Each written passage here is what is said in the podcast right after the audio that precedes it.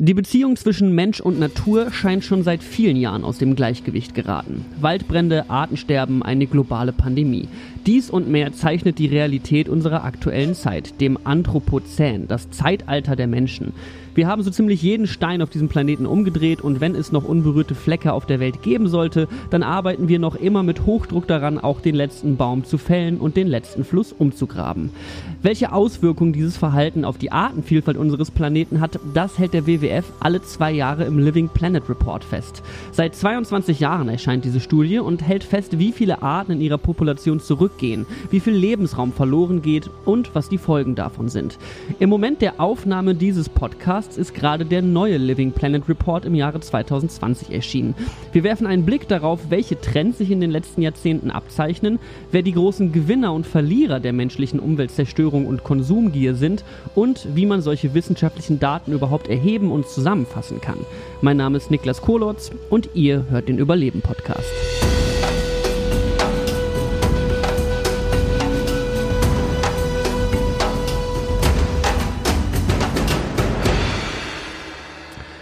Verstehen, welchen Stellenwert der Living Planet Report und das Artensterben für uns als Gesellschaft hat, spreche ich jetzt mit Günther Mittlacher, der seit vielen Jahren beim WWF sich um Artenschutz und Biodiversität kümmert.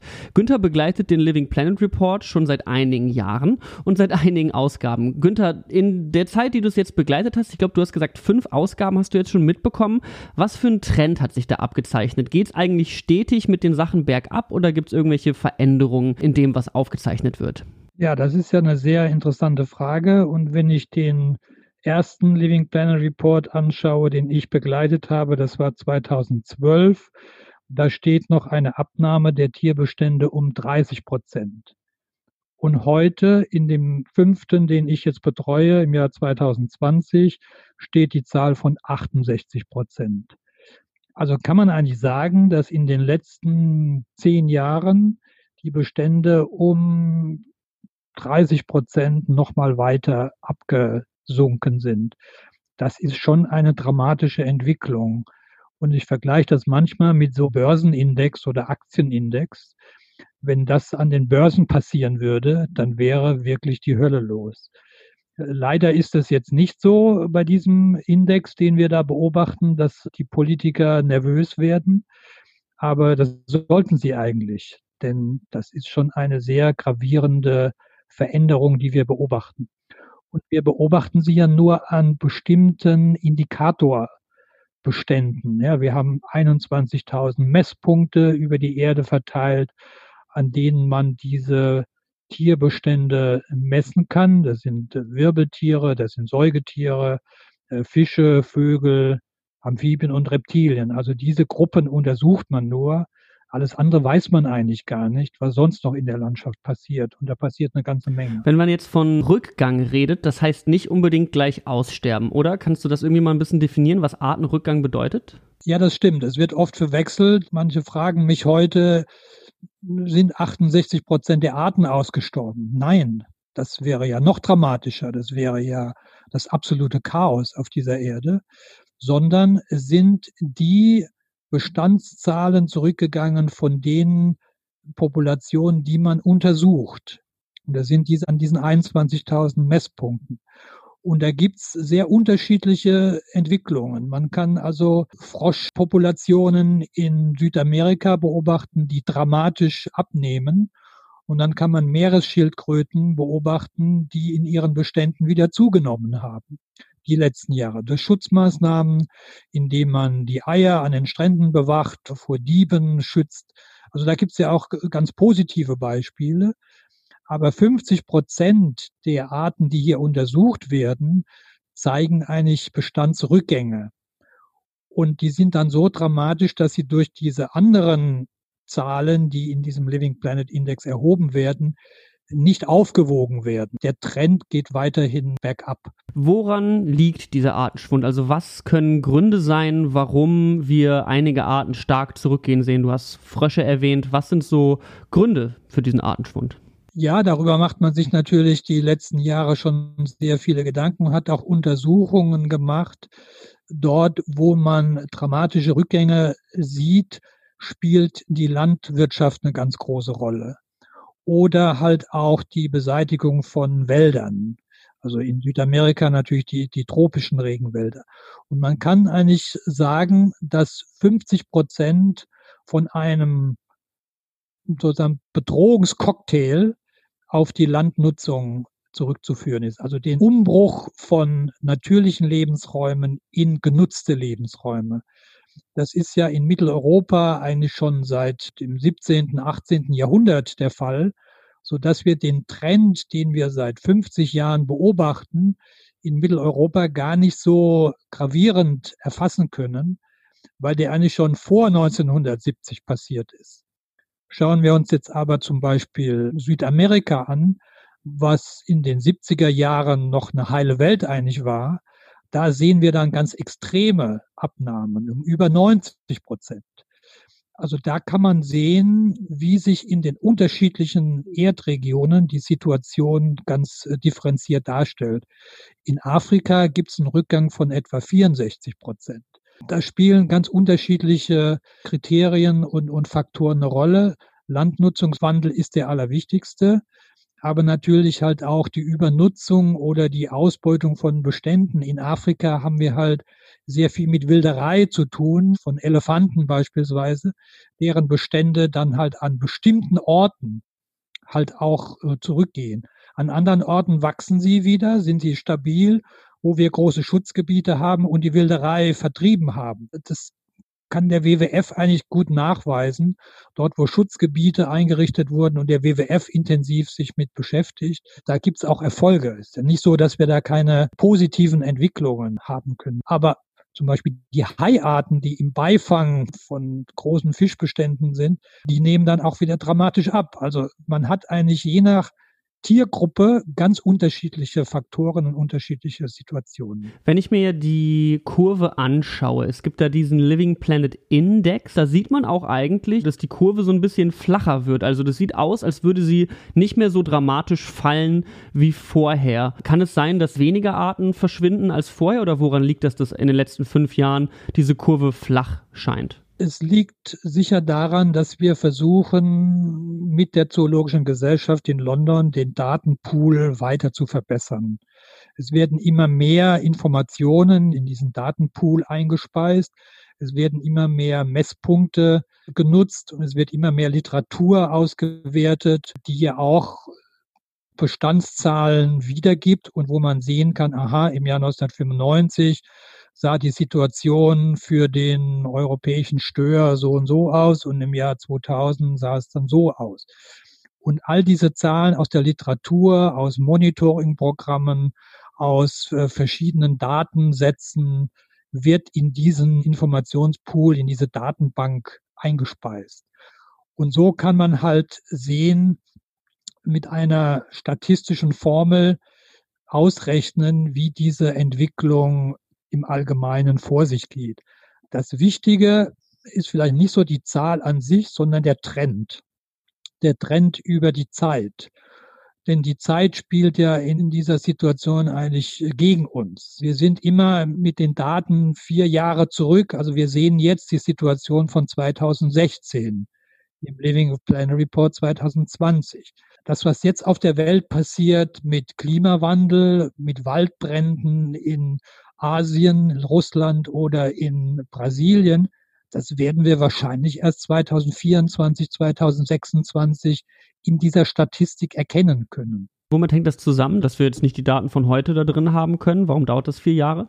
Es dauert einfach so lange, diese Daten an diesen Messpunkten und aus der Literatur herauszuziehen, um sie dann in diese Datenbank einzugeben und dieses ganze Rechenmodell durchzuziehen. Jedes Mal, wenn der Living Planet Index veröffentlicht wird, wird diese Kurve seit 1970 quasi neu berechnet durch die statistische Formel, so dass sie eigentlich immer einen etwas anderen Verlauf nimmt, aber der Trend hat sich bisher nicht wesentlich verändert. Man sieht an der Kurve in den letzten Jahren so ein bisschen so eine Abflachung. Da kann man jetzt sagen, hm, hm, hm, hat sich denn da überhaupt was verändert? Und diese Diskussion müssen wir noch mal mit den Experten führen, weil die Zahl sagt eine andere Sprache. Die Zahl sagt, 68 ist schlimmer als vor zwei Jahren, wo wir 60 Prozent hatten. Aber die Kurve sieht so ähnlich aus. Deswegen müssen wir da nochmal gucken, wie sich das in der Statistik letztendlich auswirkt. Also grundsätzlich werden auch wahrscheinlich durch die bessere Technik, die mittlerweile auch einfach verfügbar ist und mehr Technik und mehr äh, Ressourcen, die auf dem Gebiet zur Verfügung stehen, werden auch noch mehr Arten entdeckt und man bekommt nochmal neue Daten rein und dadurch verändert sich diese Kurve, wenn ich das nochmal so interpretieren kann, was du gesagt hast. Was wir auch sehen, ist zum Beispiel, dass 94 Prozent der Biomasse aller Säugetiere, ausgeschlossen von den Menschen, also das Gewicht der Tiere auf der Welt, ist zu 94 Prozent vom Nutzvieh, also von Kühen, Schweinen und Hühnern. Und dass tatsächlich wilde Tiere in dem Vergleich gar nicht mehr aufkommen. Das ist eine wahnsinnig schockierende Zahl, finde ich, wenn man das mal so vor Augen geführt bekommt, dass Landwirtschaft so eine große Rolle darin spielt. Ist das auch in Deutschland so einer der größten Bedrohungen für Arten, die Landwirtschaft? Naja, unsere Ernährung ist halt auf tierische Produkte ausgerichtet. Das Billigfleisch, was sozusagen produziert wird, wird ja immer mehr. Und wenn sich die Weltbevölkerung weiterentwickelt und die acht Milliarden knacken und dann in 50 Jahren die neun Milliarden, es hat Konsequenzen für Landwirtschaft und es hat Konsequenzen für die Landnutzung. Und viele Gesellschaften ernähren sich ja auch mit pflanzlichen Produkten. Aber der Trend zu mehr tierischen Produkten führt halt dazu, dass diese Biomasse einfach viel größer ist. Wenngleich ich dazu sagen muss, dass wir eigentlich gar nicht wissen, wie groß die Biomasse der wildlebenden Tiere wirklich ist. Das ist aber trotzdem ein Ungleichgewicht zwischen dem, was sozusagen in der Landwirtschaft erzeugt wird an tierischer Biomasse und was sozusagen auf der Welt lebt. Und wenn man einen Blick drauf wirft auf die Frage Gewinner oder Verlierer, also ich würde sagen, klar, die Tiere, die in der Landwirtschaft leben, die sind zwar in großen Zahlen vorhanden, aber die Frage ist, ob man die wirklich als Gewinner kennzeichnen kann. Aber es gibt Tiere, die auch profitieren, die, die zunehmen, hast du ja eben schon mal angesprochen, zum Beispiel die Frösche. Gibt es andere Tiere, die, ich sag mal, in diesem Report besonders schlecht wegkommen, die wirklich rasant wegsterben? Und gibt es welche, die vielleicht sogar eigentlich eine ganz hohe Zunahme verzeichnen können? Also das Beispiel, wo der WWF ja sehr unterwegs ist, ist Elefantenschutz und Ostafrika beispielsweise. Da gibt's Gebiete, wo die Elefanten um 90 Prozent abgenommen haben, die letzten Jahre. Das ist schon sehr dramatisch. Und das ist halt hauptsächlich durch diese Wilderei verursacht. Es gibt jetzt andere Nationalparke, wo man sagen kann, okay, da hat man das Management verbessert und die Situation ist so, dass sich die Population wieder vermehren. Es hängt ja davon ab, können die Tiere in ihrem Lebensraum sozusagen ihren Lebenszyklus leben und können sie sich vermehren. Und dann können auch Bestände wieder wachsen. Ein großes Problem in Afrika ist ja das Buschfleisch. Da wird sozusagen der Wald leergeschossen an kleinen Säugetieren. Ja, die werden gegessen. So. Dann ist da einfach irgendwann halt auch Schluss mit den Vermehrungsraten. Bei den Meerestieren habe ich eben genannt, Haie sind eine problematische Tiergruppe. Die Meeresschildkröten hatte man ja die letzten Jahrzehnte immer auf dem Radar und hat gesagt, ja, da muss was passieren. Das sind ja Tiere, die an Land ihre Eier legen und ihre Nester haben. Dort hat man halt durch gezielte Maßnahmen die Eiablagen geschützt und die Jungtiere sozusagen wieder ins Meer entlassen. Da haben sich die Bestände erholt an bestimmten Stränden. Ja?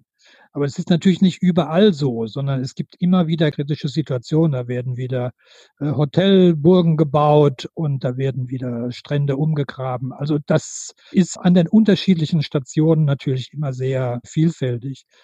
Was ich aber noch sagen will, ist, dass wir wahrscheinlich den Klimawandel als in Zukunft mit als einen wichtigen Bedrohungsfaktor realisieren müssen. Historisch war das jetzt der Landnutzungswandel. Das wird auch in Zukunft noch so sein. Aber wir gehen davon aus, dass in den nächsten 20 Jahren eigentlich der Klimawandel nochmal mit voller Wucht die verschiedenen Tiergruppen treffen wird. Und da wird es Wanderungsbewegungen geben für die, die wandern können.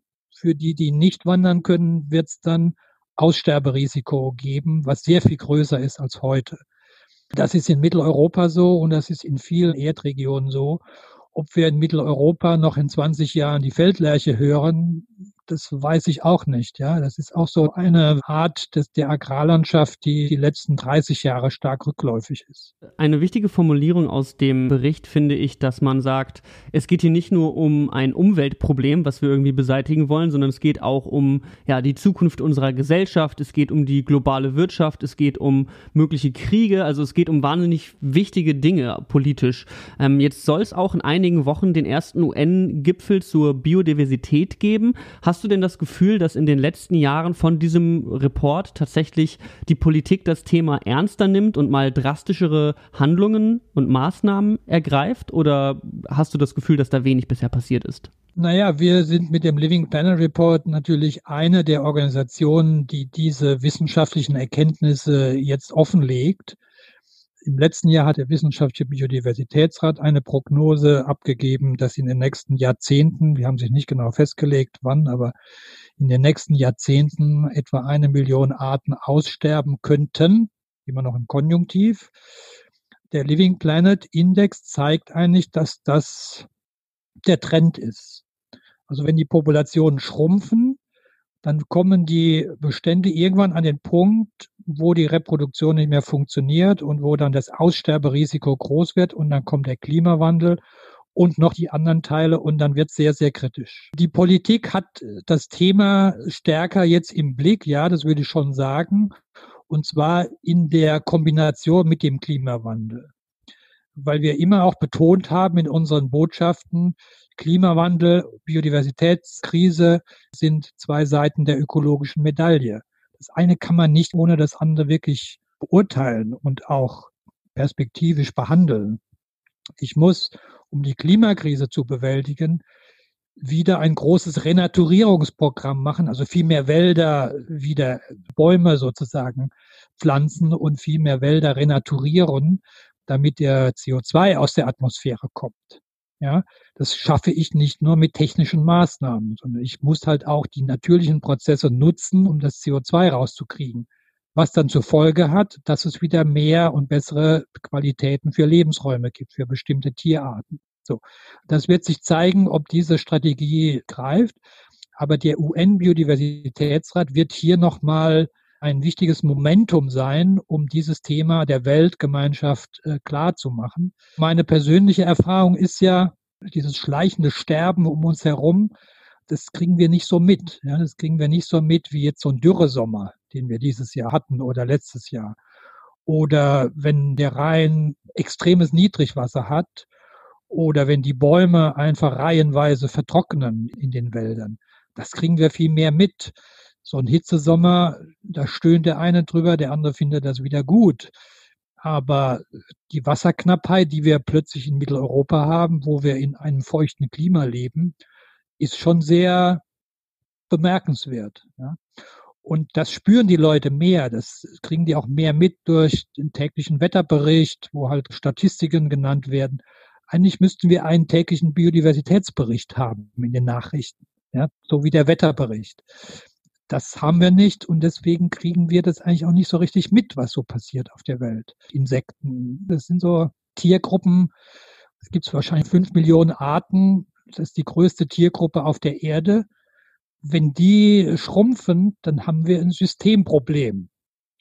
Genau wie jetzt in den Krankenhäusern, wenn die alle Pflegekräfte nicht mehr da wären, ja, oder 80 Prozent der Pflegekräfte nicht mehr arbeiten würden, dann haben wir echt ein Problem. Dann haben wir ein Problem im System. Und das können wir halt mit der Natur nicht mehr so einfach regeln, weil die Natur läuft einfach nach Naturgesetzen ab, die wir teilweise nicht mehr steuern können. Wir kriegen Parasiten, wir kriegen diese Pandemiesituationen. Das sind ja alles nur Indikatoren und Anzeichen, dass im System irgendwas krank ist, dass irgendwas schief läuft. Und deswegen ist eigentlich so ein Biodiversitätsgipfel nochmal so ein Weckruf an die Staatengemeinschaft, hey, ihr müsst ja zusammenarbeiten und ihr müsst gemeinsam was tun. Ich finde das sehr bemerkenswert, wenn man sich die Arbeit des WWF anschaut, dann sieht man, es sind viele einzelne, ganz verschiedene Bereiche, aber laufen dann, wie du es auch gerade äh, sehr schön zusammengefasst hast, irgendwie alle zusammen. Ja, also die Klimakrise, abnehmende Artenvielfalt, all diese Dinge, die hängen unabdinglich miteinander zusammen und auch dieser Begriff der Systemrelevanz von Insekten in deinem Beispiel jetzt, äh, der ist, glaube ich, sehr, sehr wichtig, den zu verstehen und den auch zu berücksichtigen, wenn man dieses Thema sich anschaut. Und im Report gibt es auch einen Lösungsvorschlag, was ich auch sehr schön finde, beziehungsweise eine Art, das Ganze zu visualisieren, nämlich mit dem Begriff Bend the Curve. Ja, also wenn man sich äh, diese Kurve vor Augen führt, die fängt oben an und fällt dann runter. Und die Idee ist, dass man die biegt, dass sie quasi wieder nach oben kommt. Also die Theorie der Wissenschaftler und nicht nur Theorie, sondern auch ja erprobt mit künstlicher Intelligenz und verschiedenen Arten und Weisen, eben das am Computer nachzurechnen, sagt man, dass wir Wege finden könnten. Hier in dieser Grafik ist es jetzt bis 2050 einen kritischen Punkt zu erreichen und dann in den nächsten Jahren durch Naturschutzmaßnahmen wieder auf den richtigen Weg zu kommen. Kannst du vielleicht ein bisschen noch erläutern, was hinter Bend the Curve dahinter steckt? Ja, die Kollegen von WWF aus Großbritannien haben mit vielen Wissenschaftlern auf der Welt versucht, so eine Initiative zusammenzuschmieden, Bending the Curve Initiative, mit der Forschungsfrage eigentlich. Wir sehen, dass diese Kurve nach unten geht. Und das zeigt ja nicht nur unsere Kurve. Das zeigen ja auch noch andere Indizes, die es gibt. Wie kann man das ändern? Was muss eigentlich getan werden, um das zu verändern? Wenn wir weiter so machen, in den nächsten 50 Jahre geht die Kurve weiterhin abwärts. Das ist eigentlich ganz klar. Aber was muss man tun? Das eine Modell ist, wir machen sehr viel mehr Schutzgebiete. Und da gibt es sehr unterschiedliche Diskussionen, 30 Prozent bis 2030, 50 Prozent unter Schutz der Meere und des, der Landfläche bis 2050, um diese Kurve zu drehen. Das Modell zeigt eigentlich, ja, mehr Naturschutz und mehr Renaturierung, mehr Schutzgebiete hilft, aber es dauert halt lange, bis es da zu Reaktionen kommt. Und dann kann es vielleicht auch schon zu spät sein, weil die anderen Prozesse wie Landwirtschaft, Intensivierung der Landwirtschaft, Intensivierung der Fischerei, läuft ja alles weiter. So, und dann hat man verschiedene Parameter kombiniert und hat auch gesagt, ja, was wäre denn, wenn das Szenario mit nachhaltiger Landnutzung greifen würde? Was bedeutet ökologische Landwirtschaft, nachhaltige Waldwirtschaft, ökologische Fischerei? Und da zeigt sich schon ein besserer Trend wieder nach oben. Aber das Ausschlaggebende ist eigentlich die Kombination. Die Kombination aus mehr Naturschutz, ökologischere Land- und Forstwirtschaft und Fischerei und dass halt auch das Konsumverhalten der Einzelnen eine ganz große Rolle spielt. Wir müssen weniger Nahrungsmittel verbrauchen, also weniger wegwerfen. Wir müssen runter von diesem übermäßigen Fleischkonsum, der natürlich seine Konsequenzen hat äh, in Südamerika mit dem Sojaanbau zum Beispiel. Von solchen Verhaltensweisen müssen wir sozusagen schrittweise wegkommen, um in diesem Paket, in dieser integrativen Kombination die Kurve wirklich zu verändern. Das geht, das ist machbar, aber es muss halt von Politik der Rahmen gesetzt werden. Das fällt nicht vom Himmel, da müssen wir alle für arbeiten.